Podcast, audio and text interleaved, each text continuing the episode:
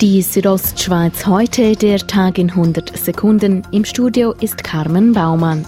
Die Zahl der Coronavirus-Erkrankungen in der Schweiz steigt weiter rasant an. Heute Mittag gab es bereits über 6100 bestätigte Fälle. Das sind über 1200 mehr als noch vor 24 Stunden, wie das Bundesamt für Gesundheit mitteilte. Es handelt sich um den bisher größten Zuwachs an Infizierten innerhalb eines Tages.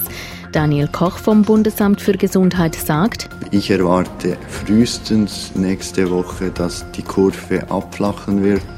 Schon heute unterstützen Angehörige des Zivilschutzes die Spitäler oder auch die Spitex bei der Mahlzeitenauslieferung.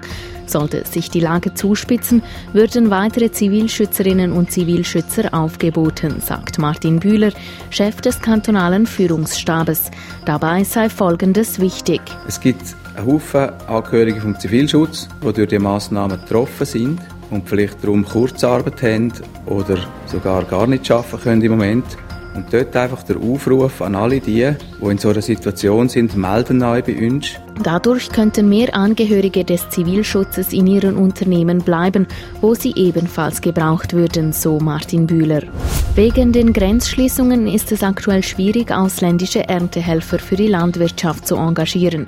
So etwa beim Betrieb der Familie Gisler in Chur, der unter anderem auf Spargeln spezialisiert ist. Jetzt zur Hauptsaison fehle es ihnen an Personal, sagt Landwirtin Gabriela Gisler. Wir haben normalerweise 16 äh, Erntehelfer, die 10 Stunden am Tag arbeiten. Und das halt Montag bis Sonntag.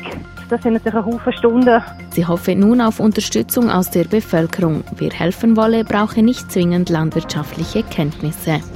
Zum Sport Eishockey. Die WM in der Schweiz kann aufgrund des Coronavirus nicht stattfinden. Wie der Eishockey-Weltverband bekannt gab, werden die für Mai geplanten Titelkämpfe in Lausanne und Zürich abgesagt. Ob die WM in der Schweiz auf einen späteren Zeitpunkt verschoben werden könne, müsse zuerst im Kongress diskutiert werden, schrieb der Verband weiter. Die Südostschweiz heute, der Tag in 100 Sekunden, auch als Podcast erhältlich.